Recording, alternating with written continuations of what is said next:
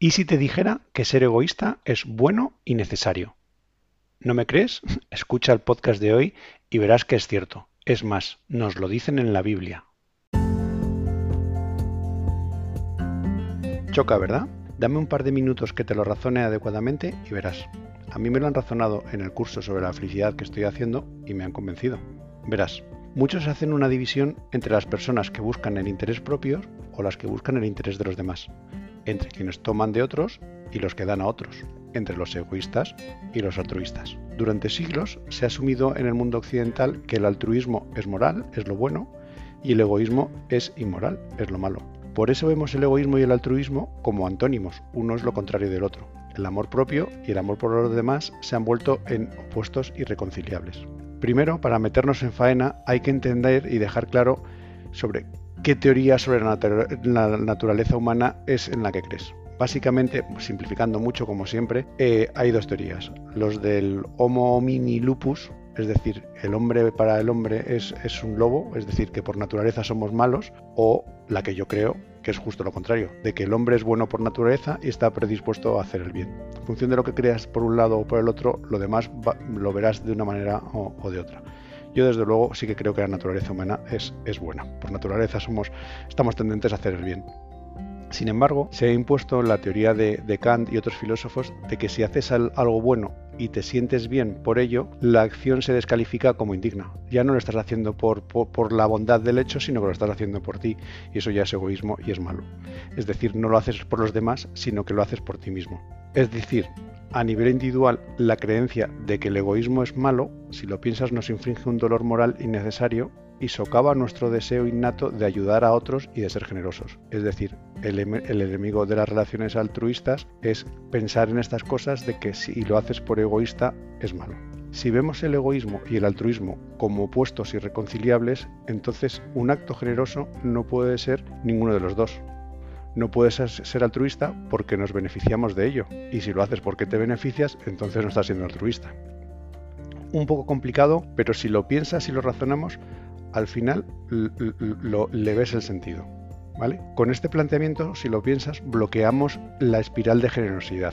¿Qué es esto de la espiral de generosidad? Pues que damos, como damos nos sentimos mejor y esto nos induce a volver a dar para volver a sentirnos mejor. Si caemos en que dar porque nos sentimos bien nosotros es egoísta, en lugar de altruista, bloqueamos esta espiral positiva y bloqueamos nuestra propensión a dar en el futuro. De aquí que digamos que el amor propio y el amor por los demás están en oposición, no puede haber generosidad y sin generosidad no puede existir el amor verdadero ni prosperar la amistad genuina. De hecho, las personas que ayudan a, a los demás reciben tantos beneficios que se puede pensar que no existe acción más egoísta que un acto generoso. Chungo, ¿eh? Pero es verdad, o sea, piénsalo. Puedes decir que no existe acción más egoísta que un acto generoso. Vamos a profundizar y lo vas a entender, aunque parezca un poco fuerte. En lugar de, de luchar con nuestra constitución innata decantando algo como inmoral por ser también egoísta, deberíamos intentar regocijarnos de este maravilloso aspecto de nuestra naturaleza, de que puede ser egoísta y puede ser bueno. Así conseguiríamos que cada acto de generosidad fortalezca nuestro deseo de hacer el bien a más personas.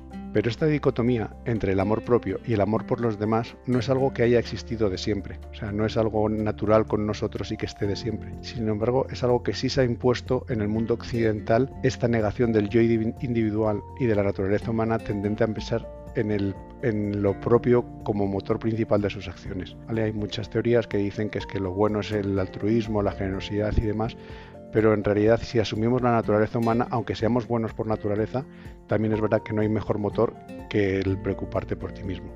Pensemos, por ejemplo, en la regla de oro de la religión católica. ¿Sí? Los católicos nos obligan a ser egoístas.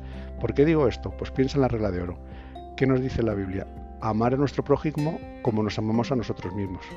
O la regla de no hacer a los otros lo que no queramos que nos hagan a nosotros esta filosofía en el fondo no es solo católica, sino que se encuentra en la mayoría de los códigos morales, eh, tanto seculares como religiosos, tanto de Oriente como de Occidente, y en todo se conoce lo mismo. O sea, lo de amar a nuestro prójimo como nos amamos a nosotros mismos es más rollo católico, pero el tema de no hagas a los demás lo que no quieres que te hagan a ti, pues algo un poco que está en, casi todas las religiones.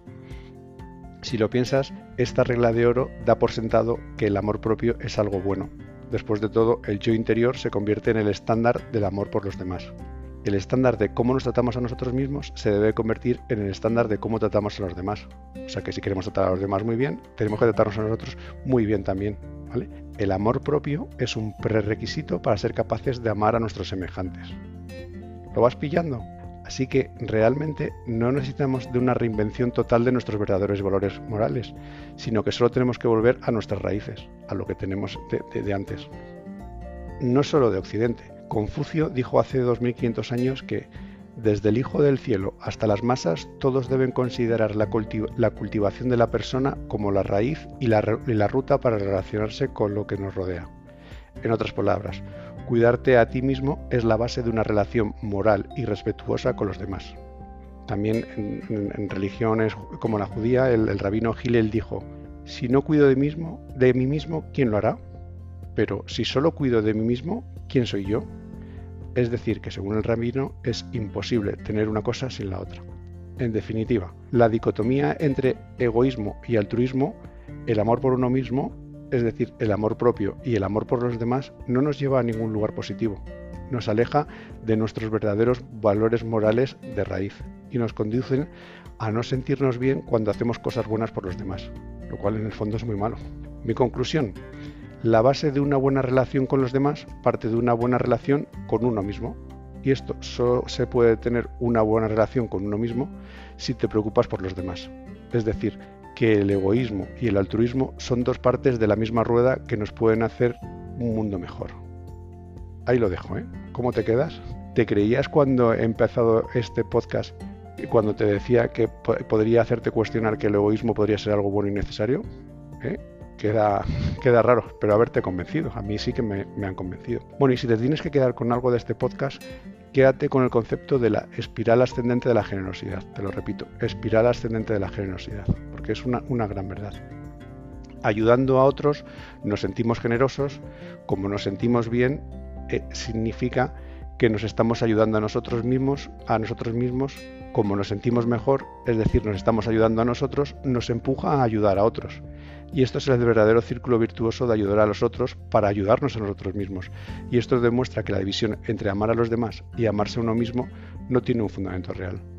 Yo hago algo por los demás, me hace sentirme bien y me hace estar más propenso a volver a hacer más por los demás.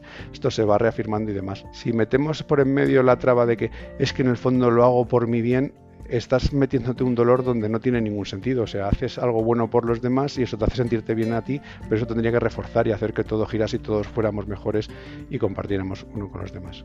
Si has tenido suerte y has sido eh, generoso de verdad en tu vida, o sea, de verdad has compartido y has dado cosas, podrás entender perfectamente la frase de que no existe hecho más egoísta que la generosidad.